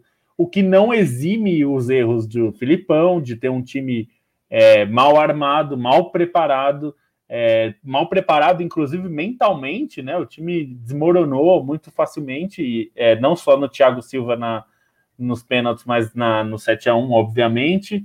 É, faltou isso nele. Ele, como líder que ele é, ele já demonstrou várias vezes que ele é um grande líder nos seus clubes. Faltou ele, ele ser esse líder no, na, na Copa. E ninguém questiona que ele teve esse problema lá. Mas ao mesmo tempo ele fez uma grande Copa em 2014, apesar disso, e ele fez falta no 7 a 1 E em 2018, é, ele fez uma Copa fantástica. Talvez tenha sido o melhor jogador da posição na Copa. É, fez uma Copa muito boa. É, é, na volta da seleção em 2015, né, logo depois da Copa 2014, ele realmente foi muito mal, ainda com Dunga, né, que era outro que também né, teve dificuldade de armar um time decente. É, ele foi mal, fez um pênalti contra o Paraguai, o Brasil foi eliminado nas quartas da, da Copa América. Realmente ali ele foi mal, mas eu acho que na média é, é, o Thiago Silva foi muito importante para a seleção e é muito importante sempre para os clubes. Foi, ele fala muito do Nesta no, no, Milan, que foi um jogador que o ensinou muito, que foi muito duro com ele. Ele disse que o Nesta era o jogador mais chato com quem ele jogou, porque o Nesta enchia a paciência dele para falar sobre posicionamento. Você está errado, está errado, não é assim, você fez errado. Thiago, você está fazendo tudo errado. Tipo, toda hora ele estava errado. É, então ele jogou com o Gattuso, hein? Jogou com o Gattuso. É, e ele, ele jogou, mas foi muito pouco, seis meses só com o Maldini, que o Maldini é, foi quando ele acabou, tinha acabado de chegar no Milan, então não dá para dizer que ele aprendeu tanto com o Maldini, mas com o Nesta ele jogou bastante tempo, fez dupla, e o Nesta é um dos grandes zagueiros da história do futebol, né? Então, é, realmente é um grande professor e ele se tornou realmente um jogador desse nível. É muito legal porque ele também ajudou muito o Chelsea, né? O, essa defesa do Chelsea é, é, muito boa pelo sistema, mas ele, sem dúvida, é um salto de qualidade, né? O Christensen não está nem perto do nível do, do Thiago Silva. É, o Rudiger também não está, e ninguém ali no Chelsea está no nível do Thiago Silva. E acho que até é, a gente, eu, eu, particularmente falo muito da coisa de é, o que é fazer história e tal, e eu acho que o Thiago Silva teve um, um, uma transferência corajosa, porque ele estava com 35 quando ele foi para o Chelsea, fez 36 já. É, ele assinou o contrato de uma temporada e a opção de renovação é só do Chelsea, não é dele. O Chelsea tem que escolher renovar. Isso é confiar demais no seu próprio futebol, né? É você ir numa liga que é, é considerada a melhor do mundo, como zagueiro, aos 36 anos, né? Aos 35 anos, e ele arregaçou, assim, ele foi muito bem. Ele está sendo um dos melhores jogadores dessa posição na Premier League também. Então, acho que mostra assim que ele tinha essa ambição não só de ganhar muito dinheiro, que é muito válido e muito justo, todo profissional de alto nível tem que buscar isso, mas ele quis mostrar que ele tinha nível para estar no, no, na Europa no mais alto nível. Né? E isso é muito interessante, é como a gente sempre fala sobre história, é, ele põe o nome dele na história do Chelsea. Ele já tinha colocado no Milan, tinha colocado no PSG, por razões diferentes em cada um, e agora põe no Chelsea também. Então, como que, que você, quem pode dizer que fez isso, né? É muito difícil, três times desse nível. Então, muito é muito legal ver o Thiago com essa conquista, ele merece bastante. E nesse caso, decepção mesmo foi do De Bruyne, né? Que também machucou sério no começo do segundo tempo, não conseguiu terminar o jogo. E do Agüero, que a torcida pediu, entrou no final do jogo, nem teve chance de fazer muita coisa, teve um cruzamento, tem uma bola pela esquerda que ele cruzou na mão do Mendy, mas fez seu último jogo com a camisa do Manchester City e não conseguiu sair com esse título que ele não conseguiu dar né, para o Manchester City, não conseguiu conquistar no Manchester City, apesar de tudo que fez nos últimos 10 anos. É, no caso do De Bruyne, eu, eu, fiquei com uma sensação um pouco, não necessariamente pelo lance, mas pelo contexto, de Salah em 2019, de ser um cara com tanto peso, sair da final no meio do jogo sem poder dar a contribuição que a gente sabe que ele poderia. E, e, assim, além da questão da dor em si, a gente imagina que ele estava com muita dor pela forma como o olho dele ficou, pela maneira como ele parecia atordoado e por ter chorado em campo. É, tinha esse, essa gana de disputar a final e acho que tem um peso muito grande para a própria questão da produção ofensiva do, do Manchester City, né? É, se a gente considerar que, embora o De Bruyne não faça necessariamente a melhor temporada, e embora talvez para mim fazer um ranking dos melhores jogadores do City nessa temporada, talvez eu colocasse ele em terceiro atrás do Gundogan e do Rubem Dias, é, a gente sabe que ele tem uma influência muito grande na forma como o Manchester City joga, na maneira como o time se organiza e tinha que fazer isso na, na final e tinha que fazer isso ainda mais no time, é, ainda mais no momento em que o time estava perdendo, que precisava dessa é, dessa visão, dessa clareza nas ideias que ele tem e acabou faltando até por não ter quem substitua, não tem quem é, não teria quem entrasse no lugar dele no banco e não teria quem fizesse a função dele em campo mesmo com os que já estavam. Acho que pesa muito e se acaba sendo um cara meio sentido assim pelo personagem que ele é, pela influência que ele tem nesse Manchester City, por ser um cara que merecesse assim ganhar a Champions também pela história dele. E o Agüero acho que era mais uma aposta em si na mística do que na realidade, né? Tendo consciência no que o Agüero não consegue mais produzir, é, na temporada de altos e baixos e nos períodos de grandes lesões que atrapalharam muito esse rendimento dele, que provocaram esse declínio. Acho que tinha um pouco essa aposta de memória de 2012 e do que o Agüero representa para colocar ele em campo, mas sim, foi basicamente nulo. É, num jogo de espaços tão fechados, ele não conseguiria prevalecer, e até acho que no fim das contas, faltou até alguém mais de área ali para fazer alguma tentativa e não, não era necessariamente ele por questão física, enfim.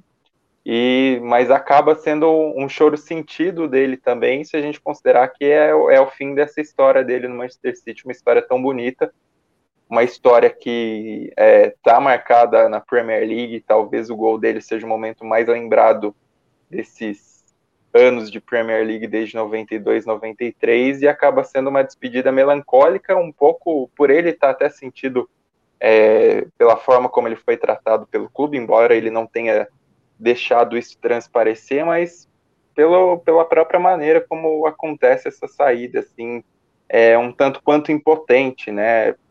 Pela, pela forma, pelo jogo do Manchester City, pelo segundo tempo em que não produziu basicamente nada, então acho que tem esse toquinho de melancolia que não diminui uma história, mas não é o capítulo final que um cara com a trajetória dele também merecia no clube, né? É, para cada jogador histórico do clube que entra nos 10 minutos finais e marca o gol do título, seu último jogo com a camisa do time, tem uns 20 que fizeram, entraram nessa situação e não fizeram gol, né? A gente acaba contando mais as histórias dos que fizeram. É, mas o Agüero, sem dúvida, um dos maiores jogadores da história do City, se não for é, o maior. Já que está falando de história, vamos deixar o programa falando um pouquinho de, do, do, peso que esse título tem na história do Chelsea, porque eu acho que esse é diferente do primeiro. É, é porque esse é a consolidação do Chelsea como uma potência europeia, né? Porque a gente tem várias gente tem exemplos de times que conseguiram arrancar um título ou times que conseguiram uma sequência ali de dois ou três anos chegando longe. É, o caso do Chelsea é muito particular por ser.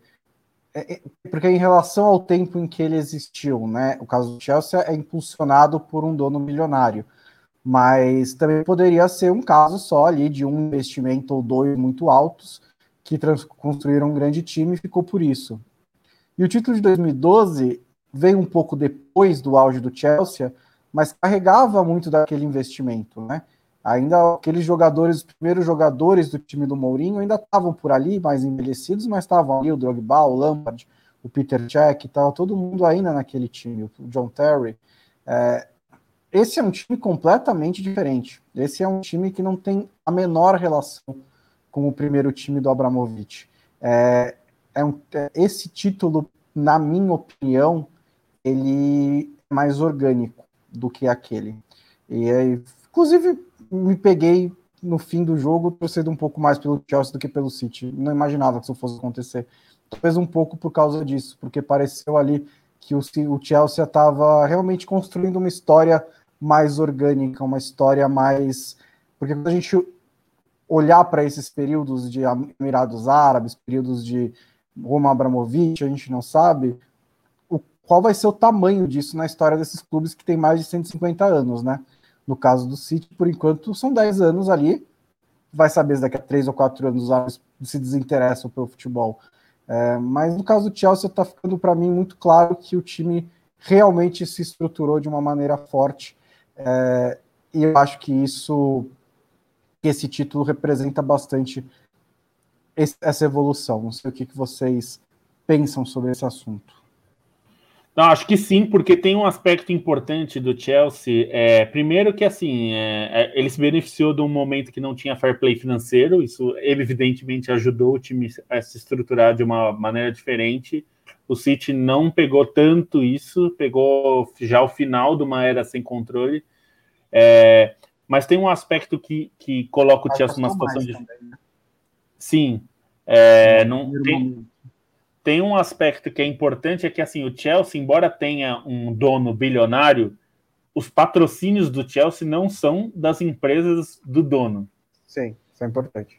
Isso é, pode parecer um detalhe, mas não é, porque se, se, se enfim, os patrocinadores do City saem hoje e, você, e o City vai ao mercado buscar é, quem, vai, quem serão os patrocinadores, é, será que pagariam o mesmo? Que a Qatar, que a Qatar Airways, enfim, qualquer uma das patrocinadoras do City paga hoje, porque com o Chelsea o que aconteceu foi que o dono colocou muito dinheiro para evitar o prejuízo do clube num primeiro momento, né, no momento que gastou mais, mas as empresas que patrocinam sempre foram separadas, nunca foram as empresas do próprio Abramovich.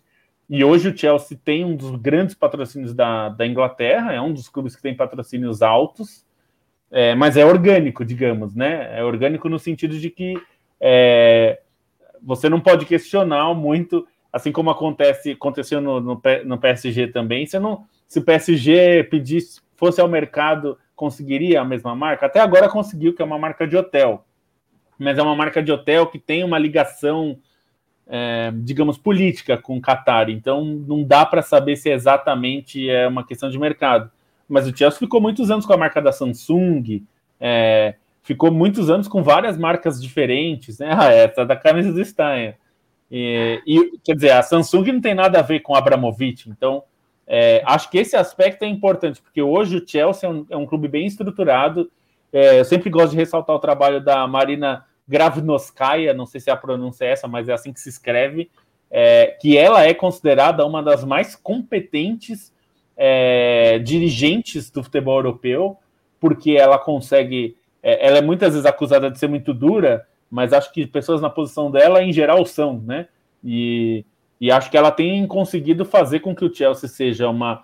O Chelsea já faz alguns anos tem, é um clube que tem lucro né, é, no, na, sua, na, sua, operação financeira, que acho que é um bom sinal, né? É, é, é, isso que o, que o fair play financeiro busca, é evitar que os clubes tenham prejuízo. Então, nesse sentido, o Chelsea é um clube bem sucedido, ao contrário de, da maior parte dos clubes, inclusive, inclusive de Real Madrid, Barcelona, é, tantos outros.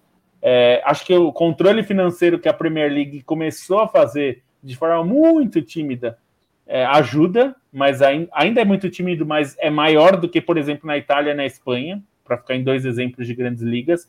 É menor do que na, na Alemanha, mas é maior do que nesses outros dois.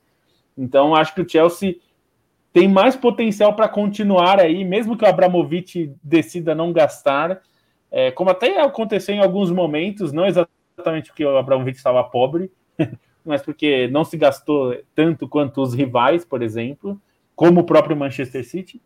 Então, acho que o Chelsea está mais consolidado nessa posição de time que vai brigar no alto sempre. É, o Manchester City, se o, o, os Emirados Árabes, se a família real sair, eu não tenho essa mesma convicção. E, e eu vou ressaltar: não é que eu acho o Manchester City um time pequeno, que eu acho que essas discussões são bestas e não levam a lugar nenhum. É, os textos que a gente publicou essa semana, em especial que o, o Bonsa colocou sobre a história desses dois times, mostram que são times de muita tradição, de história, de torcedores é, verdadeiros, que também às vezes é uma visão muito é, limitada nossa no Brasil, de achar que são torcedores modinha e tal. Esses clubes são instituições é, muito antigas, mais que centenárias. Então, elas, é, esses torcedores existem, são importantes é, esses clubes são importantes para os torcedores, é, então a gente tem que ressaltar que a questão da, dos donos é diferente dos torcedores. O Chelsea deu uma demonstração disso na Superliga. Foram os torcedores do Chelsea os primeiros a botar o pé na rua e gritar contra a Superliga de forma muito assintosa, né? Então, é, acho que nesse ponto, pensando no longo prazo, o Chelsea eu acho que vai demorar mais para se, se desestruturar né, e sair da elite dos clubes ingleses. O Manchester City acho que está nesse processo. Acho que vai chegar lá se continuar do jeito que está fazendo, que eu acho que faz uma, uma gestão boa, mas a questão dos patrocínios, por exemplo, é uma questão nebulosa. Foi isso que, inclusive, a UEFA constatou que havia uma irregularidade e não puniu. Foi ali que perdeu a chance. Devia ter punido, como devia ter punido o Paris Saint-Germain por é uma infração parecida, né? Então, acho que a, a dúvida é essa.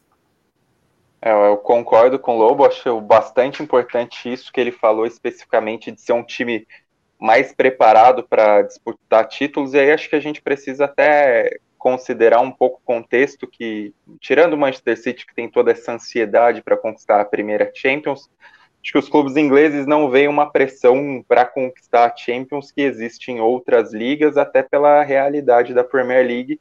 E o Chelsea acho que tem esse, essa estabilidade. Ele não é necessariamente um favorito é, perene na Champions, e até acho que não existe uma cobrança tão grande para ele conquistar a Champions. Fez campanhas é, mais mornas no, nos anos anteriores, é, até foi repescado para a Liga Europa e ganhou a Liga, Europa, mas acho que tem essa consistência de ser um time mais estruturado como projeto de futebol.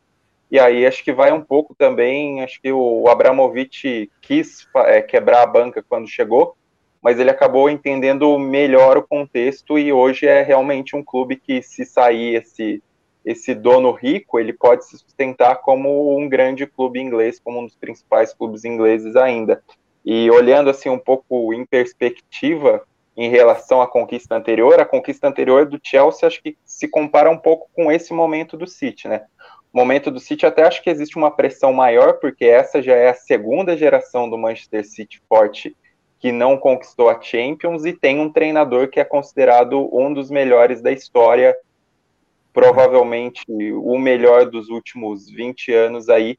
Então acho que tem esse período no Chelsea era um pouco parecido, né? Se a gente for considerar ali o período é, a partir de 2004 com Abramovich, montou um time muito forte de início com o Mourinho, que conseguiu conquistar um bicampeonato brilhante na Premier League, mas não correspondeu na Champions necessariamente. Depois mudou um pouco a estratégia, buscou algumas contratações mais midiáticas, se a gente for falar de é, Shevchenko, de Fernando Torres, e também não teve o mesmo resultado. E acho que quando conquistou esse, o título da Champions em 2012, não era o melhor o Chelsea desde o Abramovich, tinha uma impressão até de fim de ciclo para muitos daqueles veteranos. Eles duraram mais do que, da, do que a estimativa na época, mas tinha uma impressão de fim de ciclo. Foi uma campanha até difícil, o time quase caiu para o Napoli, é, mas acho que teve um, um alívio de pressão naquele Chelsea por conquistar a Champions é, contando com esses senadores, superando dificuldades, superando um Bayern de Munique que jogava em casa, que teve várias chances de acabar matando o jogo e não matou. Então, acho que naquele Chelsea tinha um pouco é, da questão da geração em si, que era uma geração muito pesada, é, mas tinha também um pouco desse aliviar a pressão e aliviar a cobrança sobre um título. Hoje em dia eu não sinto isso e eu acho que esse título do Chelsea, pelo menos na minha visão, ele tem um, um quê de continuidade de acertos do clube em si. É, enfim, porque não, embora esse time aí tenha sido montado de última hora, não dá para falar que foi necessariamente um projeto vencedor pensando na Champions, mas o Chelsea vem cometendo, eh, vem realizando acertos seguidamente ao longo da última década, com Mourinho, com Conte, com Sarri meio mambembe, mas ainda conquistou uma Liga Europa, então acho que tem tá dentro disso e, e, esse Chelsea, assim, eu tenho uma visão dele um pouco parecida com a que eu tive da seleção francesa em 2018, de ser um time que conquistou um título muito importante, que o garante na história, mas que ele tem essa margem de crescimento. A gente não sabe necessariamente se vai acontecer, mas pelas peças, pelas, pela idade dos jogadores e até por ser o início de um trabalho de um treinador, eu acho que ele tem possibilidade de fazer mais coisas grandiosas.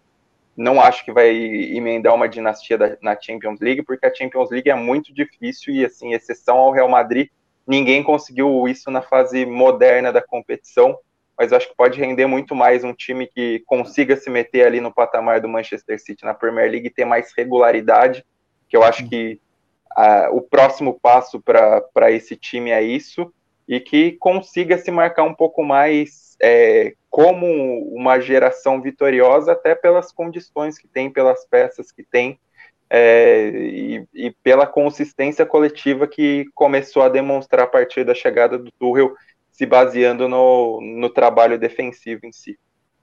E eu acho que uma diferença crucial também é que nos últimos anos, é, e esse é o lado negativo, o projeto do City se tornou muito personalista. Ele está muito, muito, muito dependente do Guardiola. E antes, o, City não tinha chegado perto de ganhar a Champions League. E mesmo os títulos ingleses foram em condições épicas, né? Emocionantes. Precisou do gol Agüero, precisou da escorregada do Gerrard. É, então, é, o projeto do City não, não, não, não começou voando, ele cola com o Guardiola, então isso permite para a gente ter a dúvida, não só se, se os Emirados Árabes saíram, o que vai acontecer. Eu também tenho a dúvida, se o Guardiola sair, o que vai acontecer com o projeto do Manchester City? Porque antes do Guardiola, é um bom time, era lógico, um dos times fortes da Inglaterra, mas também não, não era um time dominante. Só foi um time dominante com o Guardiola. E o caso do Chelsea começou assim, começou com um projeto personalista, mas ao longo dos anos ele foi se afastando do Mourinho. O, Ancelotti conquista um, treinar, um, um, título com o, com o Chelsea, aí depois, que talvez seja o melhor exemplo, né? o Di Matteo conquista a Champions League com o Chelsea, e você não pode ter nenhum exemplo melhor do que tanto faz quem é o treinador, porque o cara assumiu como interino e chega na final, já tinha chegado em uma com o Avram Grande, também interino. Depois você tem até o retorno do Mourinho, ganha mais um título. Você tem um, um, um título de muito domínio com o Antônio Conte. É, tem títulos. Já com o Guardiola, né? E já com o Guardiola na Inglaterra. Tem o título da Liga Europa com o Sarri, tem o título da Liga Europa com o Benítez. Então você tem muitos caras que passaram pelo Chelsea é, e quase todo ano o Chelsea briga por título e ganha campeão. E, e é isso que eu, para responder o Paulo Otti Tavares, é isso que eu quero dizer com orgânico, né? O clube está ali, a estrutura está ali, e você, lógico, nunca vai, nunca vamos esquecer que tudo começou com os investimentos do Abramovich e que foram investimentos artificiais naquele momento, é, investimentos que não tinham lastro nas contas do clube e que possibilitaram tudo isso. Essa é uma parte. A outra é como o clube se estrutura a partir daí. E eu acho que o Chelsea, esse título do Chelsea da Champions não é acaso, é um resultado dessa estruturação que o Chelsea fez. É, até porque o Abramovich está bem afastado. O Thomas Tuchel conheceu o Abramovich hoje pela primeira vez no gramado do Estádio do Dragão. O Abramovich está na não pode. Morando, não pode entrar na Inglaterra, está morando em Israel. Ele não conseguiu renovar o visto. É, e também nos últimos tempos, mesmo que ele fosse viajar para a Inglaterra, lógico que esse traslado ficou um pouco mais complicado, né, por causa da pandemia, mas também é um momento que ele está um pouco mais afastado, a Marina toca o dia a dia, já vinha tocando, mas toca ainda mais, e o clube em si é um clube muito forte. Acho que esse acaba sendo o grande mérito do Chelsea. É, é isso. Só... Acho que dá pra... Vamos lá.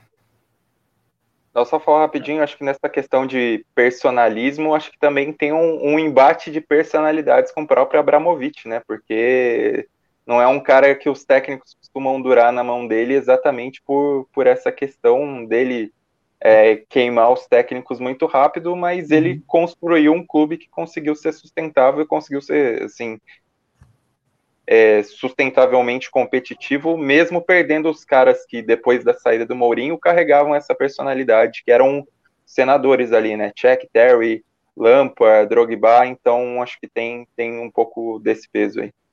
É, e só para dizer que a, sobre o que o Paulo falou também, do Paulo TT sobre ser orgânico, em relação a sustentável, sim, financeiramente é isso. É, o time é sustentável financeiramente hoje, Hoje ele é um clube que opera com as próprias pernas. Ele não precisa do Abramovich colocar dinheiro para o time ter dinheiro para investir.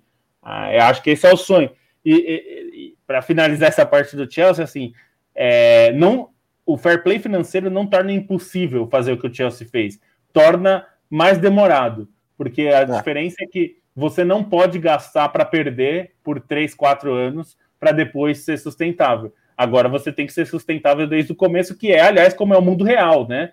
É, tirando os picaretas, qualquer pessoa, você não gasta, você não pode ficar gastando mais do que você recebe sem ter problemas é, na vida e nas empresas. É, enfim, a Trivela como empresa, se a gente gastar mais do que a gente arrecada durante três, quatro meses, a gente quebra.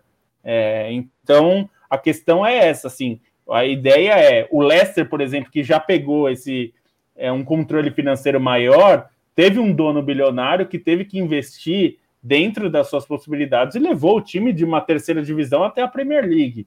É, então, dá para fazer isso. Claro que é bem mais difícil, bem mais complicado, mas ser competente, com tendo dinheiro, é, você pode ser incompetente, e aí, para você ser competente, você tem que seguir as regras do jogo. É, acho que é um pouco isso. É, acho que funciona um pouco na, na muita gente acha que o fair play financeiro é anticompetitivo, eu acho que é o contrário. É você tem você ter dinheiro, mas tem que ser competente com esse dinheiro. Bom, é, vamos nos despedindo, só dar uma última passadinha aqui. O Martinho Lutero disse que aquele é o nome dele mesmo, e o pai dele é teólogo, e por isso homenagem. Faz todo sentido. Faz todo sentido. O Rafael Valeiro pergunta por onde anda o Drinkwater. É, foi para a Turquia, né, Stein? É. Em Pasa. Ele que teve um momento bem complicado da carreira, foi contratado pelo Chelsea, mas não conseguiu jogar. O Scar.com, não, peraí, Scar.com pede que a gente faça um Twitch live com o Yamin jogando FM, porque Bom, eles dentro do jogo, então o, o cara quer ver se o Yamin é bom mesmo, né? Que é dicas dele para levar o Derby Count além do meio da tabela da Premier League. Se o Yamin não responder, pergunta para o Brian Clough, que ele sabe exatamente como fazer isso. É, vai ser meio o... difícil perguntar para ele. É, um pouco mais difícil, o Yamin é um pouco mais acessível no momento. O Felipe Gel Metal pergunta quem é o maior investidor do Tottenham.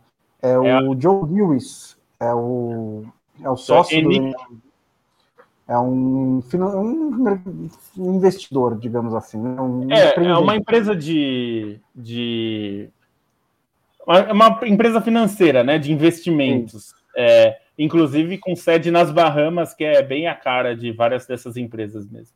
É isso. Tem uma fortuna avaliada em 5 bilhões de dólares pela Forbes, mais de 200 ativos em 13 países e uma extensa coleção de arte que inclui trabalhos de Picasso, Matisse, Freud e Bacon. É um dos poucos britânicos donos, eh, bilionários donos de clube, né? Nesse o grupo nesse caso, né?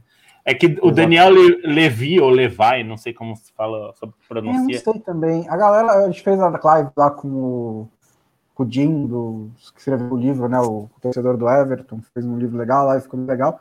E eles estão falando Levi, e eu sempre falei Levi. Eu não sei. É, pois é, é igual, é igual quando a gente via que a calça Leves, na verdade, é calça Levi's, né? Então. É, é, mas, enfim, o Daniel, é que o Daniel Levi é, é a cara do, do, do, como presidente, mas ele não é exatamente o dono.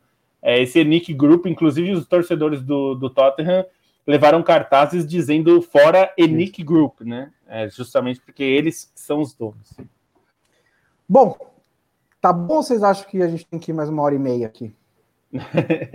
Ah, tem tá até uma mensagem aí da Letícia Ferreira Neto, que é um gatinho com uma pizza, que é um, um recado ah. claro. É um, é um recado é, claro.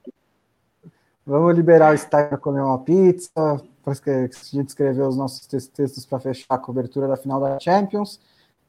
Não foi o melhor jogo de todos os tempos, mas foi um jogo interessante, teve as suas histórias, e acho que a gente tocou em várias delas aqui nessa edição especial do Expresso Trivela. Muito obrigado, Felipe Lobo. Muito obrigado, Leandro Stein. Muito obrigado a todo mundo que acompanhou a gente aqui. Tivemos uma boa audiência ao vivo. Você pode é, conferir o nosso, no, o nosso Expresso no feed de, do podcast do Expresso Trivela também. É um feed separado do podcast da Trivela, mas vai cair lá também para você ouvir a hora que você quiser. Valeu, gente. Até a próxima.